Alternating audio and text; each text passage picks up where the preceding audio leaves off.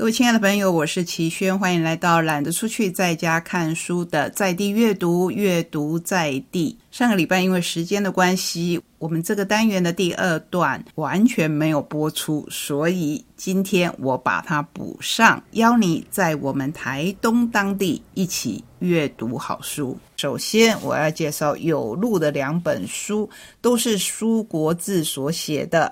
第一本是我与写字，第二本是近期内的易杨德昌。在我与写字里面，我们看到了许许多多的手写字，也看到了苏国志先生对他写这些字的理由和解说。但在这之前，让我们先来介绍苏国志先生吧。一九五二年生于台北，原籍浙江。先习电影，后新思遗著文学。七十年代末，以短篇小说《村人遇难记》获时报文学奖而深受文坛瞩目。著作等身，四十岁之后，隐隐有重拾毛笔的念头。终于在一九九七年铺纸磨墨，写起字来。然恒定不足，写一天停歇几十天。六十五岁以后，才稍微勤劳一些。本书中之作多为近五年所写，又打太极拳。虽在六十年代末的高中时已经学习，但自青年壮年再至中年，皆时达时错，一直到六十岁才稍稍用心。然也不过是每天打上十几分钟而已，却因为写字与打拳，甚至包括做菜，皆实在心中，日日沉吟，成了他中年度日的审美与消闲。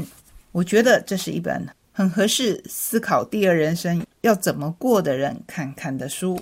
这些字也不是刻意，也不是以写到多美为目的，而是想写什么就写什么。看起来是非常轻松的。那他的第二本《以杨德昌》，当然主题就比较明确。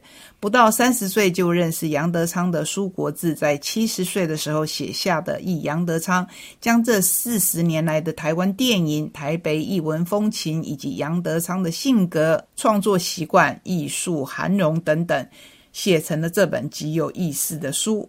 他自己说：“我们的人生的探索与选择，再怎么使意自由、使意创作，会不会仍然摆脱不了近代史的轨迹？啊，我能跟他聊的，属于我和他的年代以及更早，应该极多极多。哎呀，如今不可能了。原因之一，当然是因为杨德昌先生已经离开。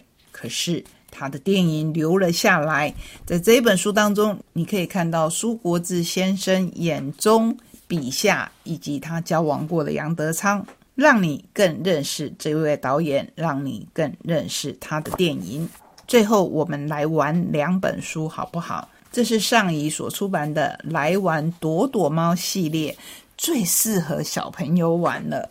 可是我自己也玩得不亦乐乎。一本是小牛，一本是小鸡，这两本都有十个滑页小机关加一面镜子，由卡蜜拉·瑞德跟英格拉亚瑞尼斯所合作，真的是很感谢他们，因为好好玩哦。这个硬壳书呢，一打开小牛这一本，你会看到两根玉米梗，然后就问你谁在玩躲猫猫啊？下面有一个滑杆，你往上一推。哇，长出了两个玉米宝宝诶旁边是谷仓，谁在玩躲猫猫啊？往上一推，窗户出现了孩子跟狗，屋顶上出现了公鸡，每一页都是在问你谁在玩躲猫猫啊？真的都有惊喜，有往外滑的，有往上滑的。那小鸡这一本呢？乍看之下是鸭妈妈带着鸭小孩，可是往左一拉，还有两只诶原来鸭妈妈不是只有一只小鸭，它有三只小鸭。刚才那一本是小男孩，这一本是一个小女孩，谁在玩躲猫猫啊？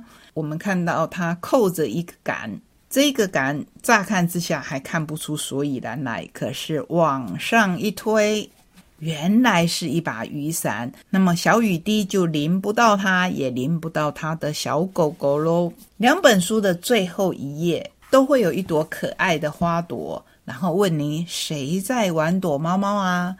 你把这个滑杆往右一拉啊原来是你呀你就会看到你自己多么好玩的书。阅读可以生成可以思索可以丰富知识。当然也可以这么好玩。我们下个礼拜同一时间空中再会拜拜。